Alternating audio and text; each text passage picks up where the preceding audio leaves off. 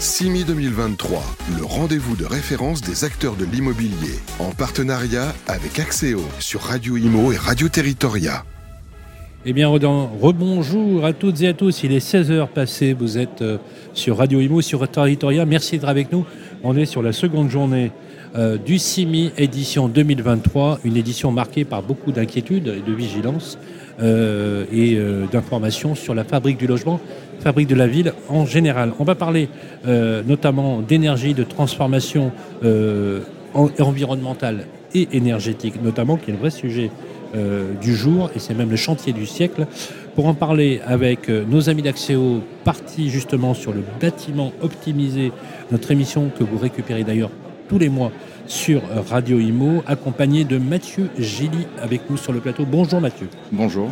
Mathieu, directeur métier chez Axéo Énergie, en présence d'un grand professionnel de l'immobilier, un grand monsieur de l'immobilier. Je te remercie Sylvain. Il est le président euh, de l'UNIS Île-de-France, euh, mais c'est avant tout un entrepreneur dans l'immobilier, administrateur de biens, syndic de copropriété et transactionnaire. Olivier Safar, bonjour. Bonjour, bonjour à tous. Comment ça va Olivier? Très bien. Euh, je vois beaucoup de monde ici sur notre magnifique organisation du CIMI et je trouve ça très bien. Euh, en revanche, ils n'ont pas tous la tête dans le bon sens, mais bon, on va en parler. C'est très clair.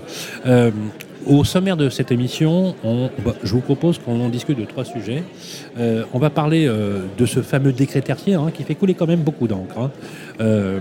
et, d'ailleurs, je profite que vous soyez là, Mathieu, parce que je ne suis pas sûr que tous les professionnels ont bien compris les portées du décret tertiaire. Et du, coup, on a besoin d'Axéo parce que c'est vous qui allez nous aider à y voir beaucoup plus clair dans son application. Euh, on va parler d'un sujet énergie, notamment sur les panneaux photovoltaïques versus panneaux solaires. On va en parler. Oui, on va en parler. Je, crois qu'Olivier Safar, il est dans les starting blocks sur la question. Et euh, il y a un décret qui a été qui est paru là sur la copropriété. Alors sur la copropriété, non, sur le décret tertiaire. pardon, sur le décret tertiaire. Pour modifier euh, ce qui avait été écrit, c'est paru dimanche matin, tranquillement au journal officiel. Oui, oui, non, mais on l'attendait depuis un an, il hein, faut, faut, être réaliste. dimanche matin, non mais, non, mais j'adore. Hein.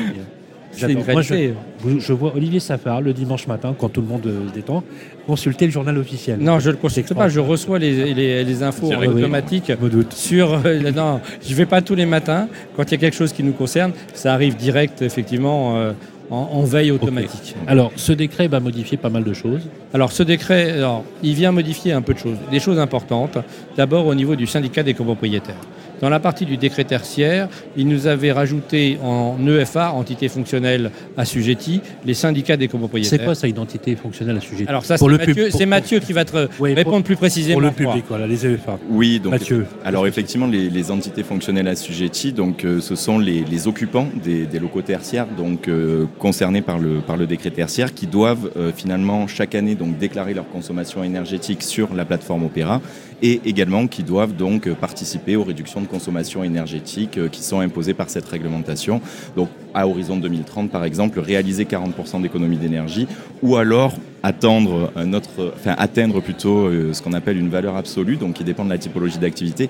Là aussi, euh, c'est un sujet qui fâche un petit peu, puisque malheureusement, on est en attente également d'un arrêté modificatif qui va venir préciser un certain nombre de choses. Et tout ça s'inscrit notamment dans la trajectoire bas carbone hein, que s'est fixé le truc, voire même d'arriver à la neutralité carbone je doute qu'on y arrive, mais si déjà on arrive à moins 40%, ce sera déjà bien. Alors, ce sera déjà beau. Il ne faut pas oublier déjà que le décret tertiaire était déjà prévu pour septembre, non pas de cette année, mais de l'année précédente. Et que quand on a indiqué que personne n'était prêt et que les explications n'avaient pas été données ni comment on devait faire, ils avaient reporté du mois de septembre 2022 au mois de septembre 2023. Exactement. Déjà un premier point. Deuxième point, on avait dit attention, vous êtes trompé dans la définition des EFA. Le syndicat des copropriétaires, c'est pas une EFA, c'est un syndicat. Il y a des copropriétaires, oui, qui sont là, et parfois ils sont occupants, parfois ce sont leurs locataires qui sont concernés. Et là, on a dit attention, donc, vous ne trompez pas. Donc, ah c'est intéressant ce que tu dis là. Un EFA, c'est donc par nature, c'est un syndicat de copropriétaires.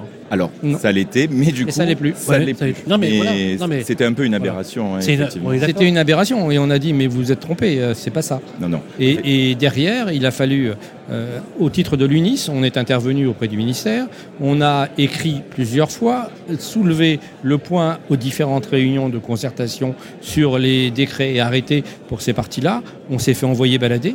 Il a fallu qu'on fasse une saisine euh, au Conseil d'État Donc on a, on a fait la procédure administrative. Non.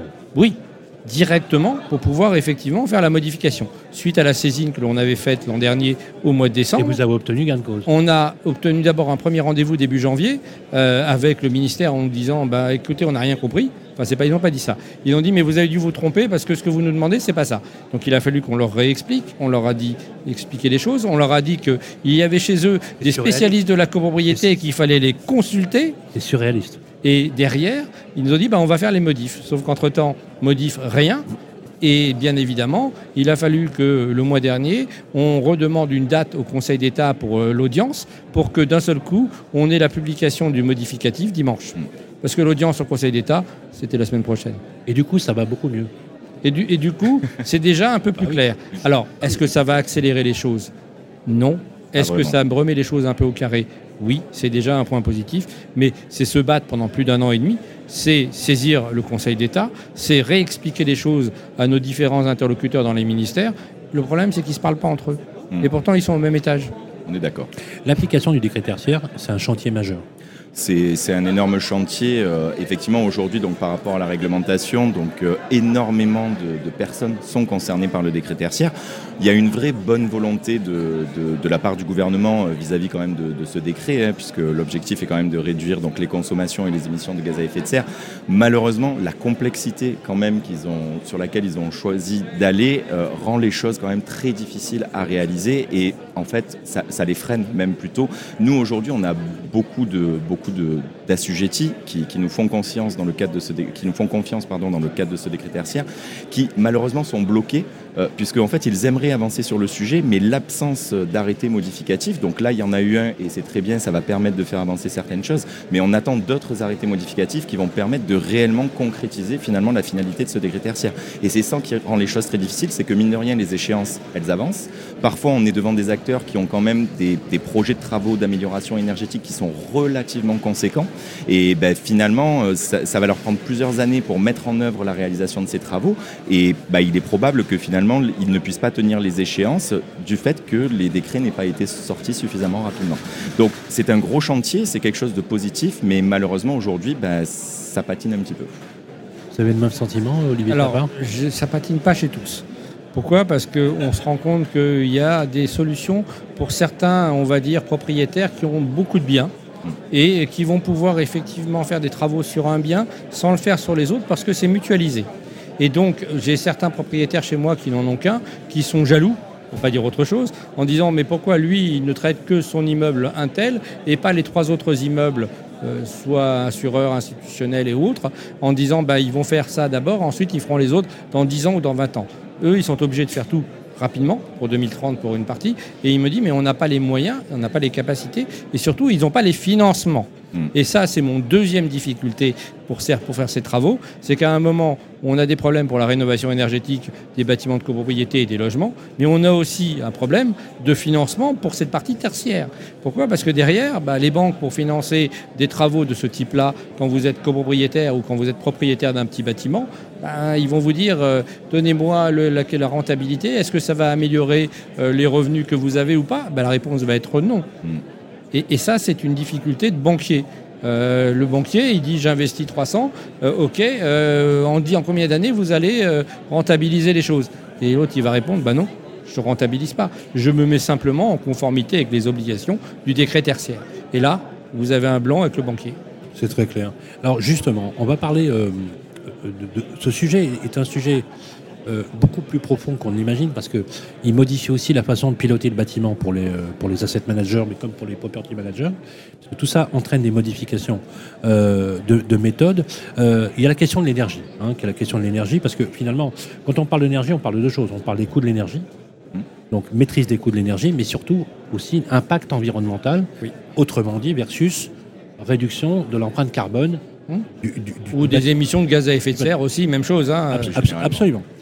Euh, l'énergie seule. Alors, aujourd'hui, on a un dispositif, des dispositifs qui soutiennent le passage de la transition des énergies dites, entre guillemets, fossiles aux énergies renouvelables. Alors moi, j'ai envie de vous poser, comme n'importe quelle personne qui écouterait une émission sur euh, le, bâtiment qui concerne tout le monde finalement, c'est est-ce qu'on peut réellement switcher d'une énergie à une autre? Et est-ce qu'on doit forcément euh, utiliser telle ou telle énergie ou n'y a-t-il pas, vous, de votre point de vue, Mathieu, euh, bah, finalement un phénomène opportuniste du style euh, quand il faut méthaniser, on méthanise, quand il faut euh, avoir de la géothermie, on prend de la géothermie, quand il faut faire de l'énergie solaire, on fait de l'énergie ou de l'énergie éolienne, parce qu'on a l'impression qu'il y a des choix, par exemple sur l'énergie, euh, avec, je parle des pompes à chaleur notamment, Oui, Sur les- les fameuses pompes à chaleur. voilà, les fameux pompes à chaleur, dont on ne cesse de parler euh, Oui. aussi, et, et qu'on parle par exemple aussi d'un autre facteur. Alors, parce que bon, l'Elysée, il paraît qu'ils se sont raccordés à, à- à de la géothermie. Oui. euh, voilà, ils en ont suffisamment parlé. Comme mais, mais peu profonde. voilà, peu profond. Donc Voilà. là, le résultat n'est pas Moi, j'aimerais qu'on nous explique concrètement par le menu comment ça se passe. C'est possible ça? Alors aujourd'hui, il y, a- il y a plusieurs leviers hein, pour, pour diminuer l'empreinte carbone, pour faire des, des réductions de consommation énergétique. Donc euh, effectivement, vous, vous les avez évoqués. Euh, après, ils ne sont pas tous adaptés. Euh, concrètement, on ne peut pas mettre de la pompe à chaleur. Enfin, on prend, on prend l'exemple de Paris. Il y a quand même beaucoup d'endroits à Paris où c'est complètement impossible de mettre en place de la, de la pompe à chaleur. Pourquoi bah, Tout simplement. Il n'y a pas de place? Il n'y a pas suffisamment, euh, il y a pas suffisamment de place. Euh, C'est la, on va dire que c'est la, c'est Oui. la principale Parce difficulté. que pour Alors- pouvoir mettre une. Alors, Alors, justement, expliquez. Il y a plusieurs types de pompes à chaleur. Ah, oui, Je je vais rappeler les choses. Est-ce qu'on peut mettre une pompe à chaleur dans les, dans les bâtiments haussmanniens?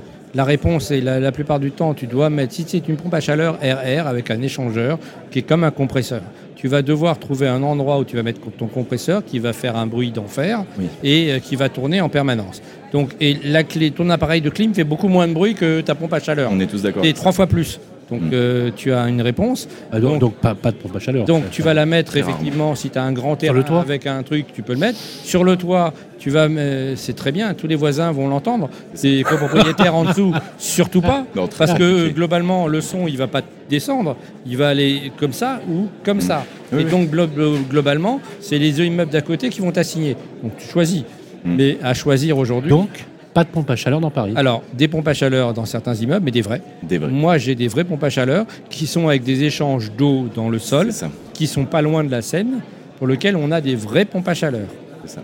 Mais j'en ai pas beaucoup. Je dois avoir trois ou quatre immeubles comme ça. Quoi Parce que la faisabilité, en fait, la faisabilité technique est quand même très complexe, c'est-à-dire qu'on a besoin déjà de suffisamment de place.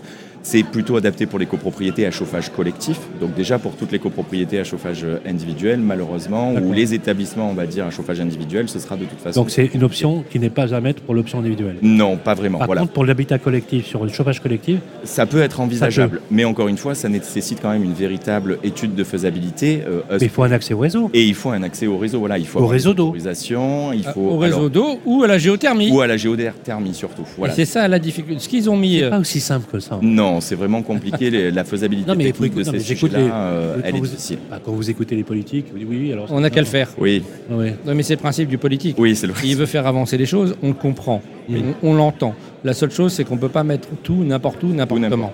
Et, et ça, quand on dit à nos copropriétaires, mais vous l'avez entendu à la radio ou à la télé, c'est très bien. Mais, dans quoi- votre immeuble, je ne sais pas le faire. C'est quoi Ou dans votre immeuble tertiaire, ok, oui, on peut le faire. C'est quoi le J'ai le morceau de terrain qui est au fond qui va nous permettre de mettre justement le morceau de pompe à chaleur. C'est quoi, le, bon choix?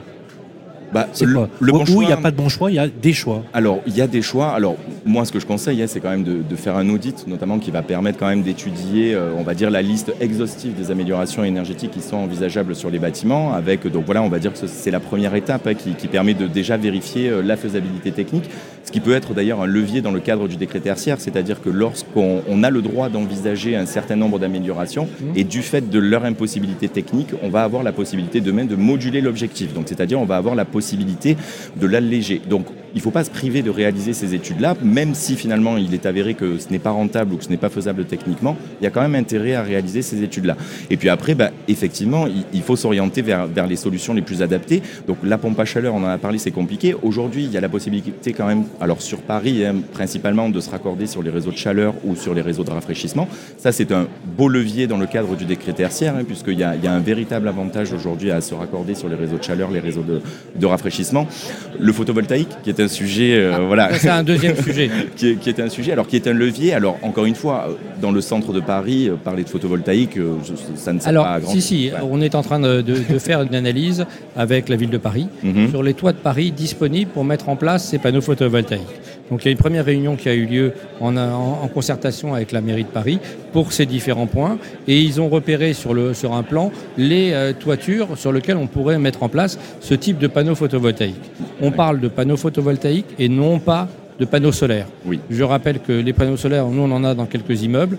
Vous avez vu la température qu'on a eue euh, cet été et l'été précédent. Euh, le liquide qui est à l'intérieur a caramélisé. Oui, oui. Je, je- je le dis, euh, certains ne me croyaient pas. Je dis, mais si, euh, il a fait trop chaud et à l'intérieur, ça a caramélisé. Ça veut dire que le système est mort. L'assurance ne prend pas en charge, Ne bien évidemment. charge. Donc, conclusion, C'est pas prévu. donc. soit on remplace les panneaux solaires par d'autres panneaux solaires, mais Et, ça, je suis pas d'accord. ça, et ça, c'était pas prévisible. Bah, que- qu'il fasse euh, quand, vous- quand c'est plein soleil et que ça dépasse les 45 degrés, bah non. Il ne l'avait pas anticipé. Il l'avait pas anticipé. Effectivement. Donc effectivement, aujourd'hui, le solaire, sur- Non, mais ça paraît surréaliste. hein.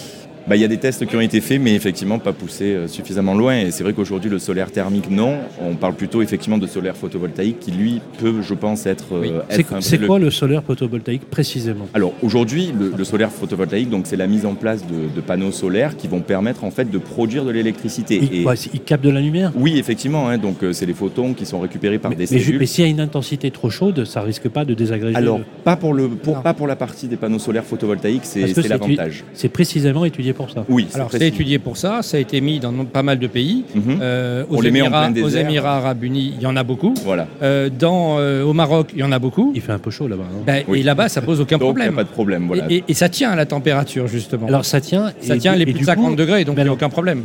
Mais dites-moi, euh, là-bas, ils, doivent être complètement autonomes en énergie, du coup.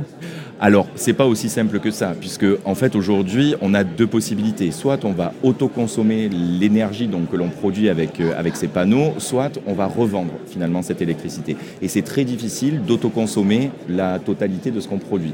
Donc non, on ne peut pas rendre quand même 100% autonome les bâtiments uniquement à l'aide du photovoltaïque. Pour moi, c'est totalement utopique à ce jour en tout cas.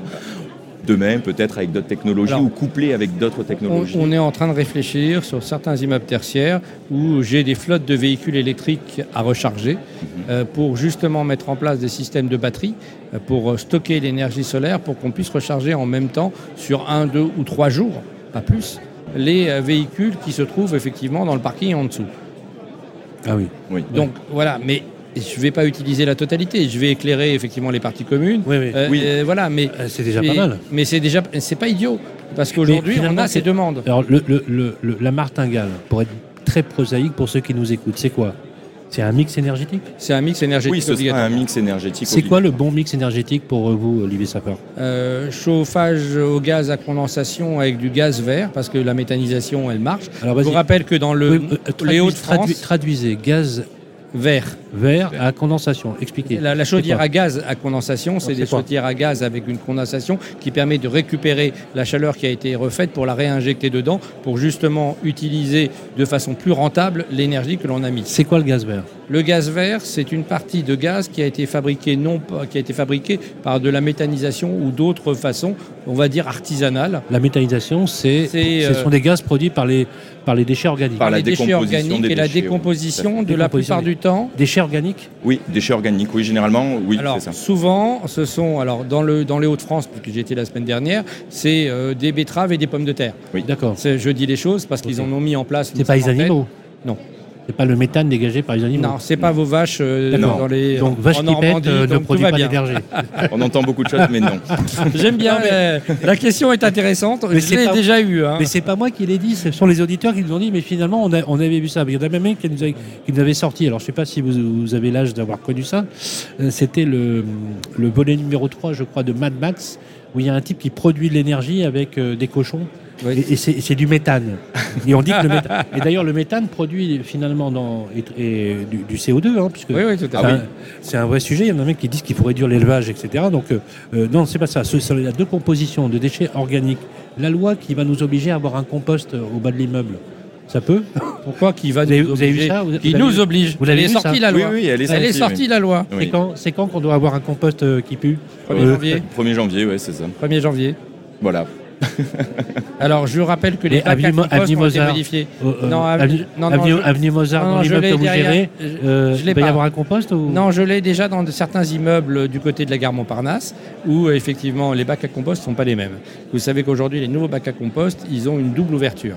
C'est-à-dire une première ouverture, vous avez une partie plate sur laquelle vous allez mettre votre compost, vous refermez, ça redescend en bas et ça se referme ensuite, pour que justement il y ait moins d'odeur dans ce type de bac à compost. Donc premier point.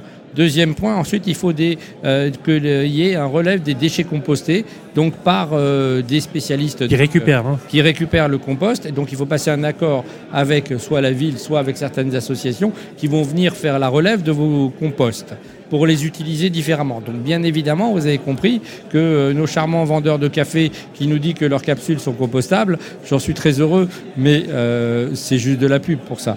En revanche, effectivement, que l'on doit mettre dans certains immeubles un bac à compost parce que on a beaucoup de monde et que ça peut effectivement donner un intérêt, pourquoi pas Pourquoi Mais c'est pas dans tous les Moi immeubles qui, une maison, le faire. moi qui ai une maison individuelle, Oui, est-ce que je suis obligé d'avoir un compost? La réponse est pour l'instant non. D'accord. C'est uniquement pour l'habitat collectif? Oui. D'accord. Même Ah bah, chose pour le social. C'est pas pour dire, hein, mais ça va être une sacrée galère à monter. Oui, je pense aussi. Non mais On va vivre de grands moments encore. c'est c'est c'est pas pour dire sans ceux qui, euh, qui font des blagues.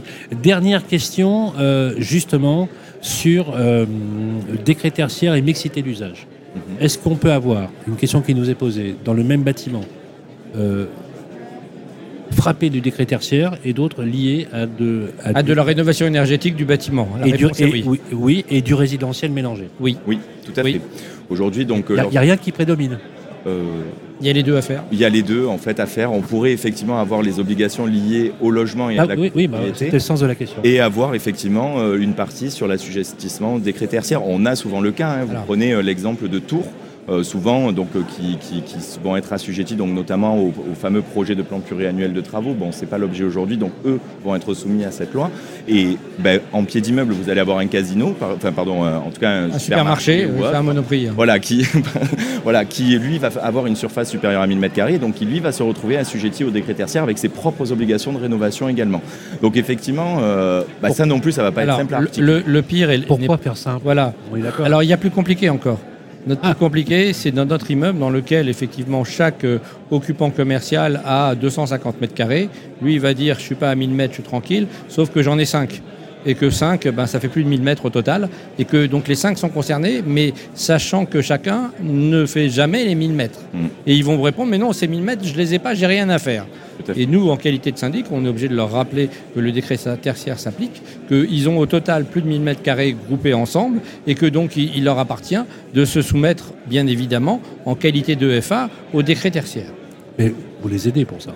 Alors, on, les, on leur explique ce que c'est déjà, parce que pour certains, je leur parle chinois. Ah, mais la première étape, oui. Et, C'est et- vrai, et- hein. et deuxième Ah non, non, étape, simple en plus. et deuxième étape, je leur demande effectivement de se grouper ensemble pour Mm. mettre, pour prendre le même euh, bureau d'études qui va les Prestataire. mêmes prestataires. Mm. Parce que s'ils ont chacun un, des, un prestataire différent, ils arriveront jamais au même résultat. Le but du jeu, c'est qu'ils prennent le même prestataire et qu'ils discutent un tarif où ils sont 5 ou 6 pour, avoir, pour payer effectivement un peu moins cher parce qu'ils sont plus nombreux. Tout à Ah, fait. vous voulez que je vous dise J'ai déjà compris deux, trois trucs, c'est déjà pas mal. parce que je peux vous dire que, heureusement que vous êtes là, les professionnels, parce que sans vous, euh, ça serait quand même la brasse coulée. Euh, merci. Mathieu Gilly, je rappelle que vous êtes directeur métier chez Axéo Énergie. Et merci enfin au très pédagogue Olivier Safar, président Merci. de l'UNIS Île-de-France. Voilà, c'était le, le numéro de décembre pour le bâtiment optimisé en direct du CIMI. J'espère qu'on vous a appris et qu'on a au moins décrypté euh, l'actualité. Je peux vous dire que la rénovation énergétique, en soi, c'est un vrai sujet et on ne va pas en cesser d'en parler, surtout que le délai commence à se raccourcir. Merci Oui. à tous. Merci en tout cas. Il est 6h25, on suit toujours nos programmes ici au CIMI. CIMI 2023, le rendez-vous de référence des acteurs de l'immobilier, en partenariat avec Axéo sur Radio Imo et Radio Territoria.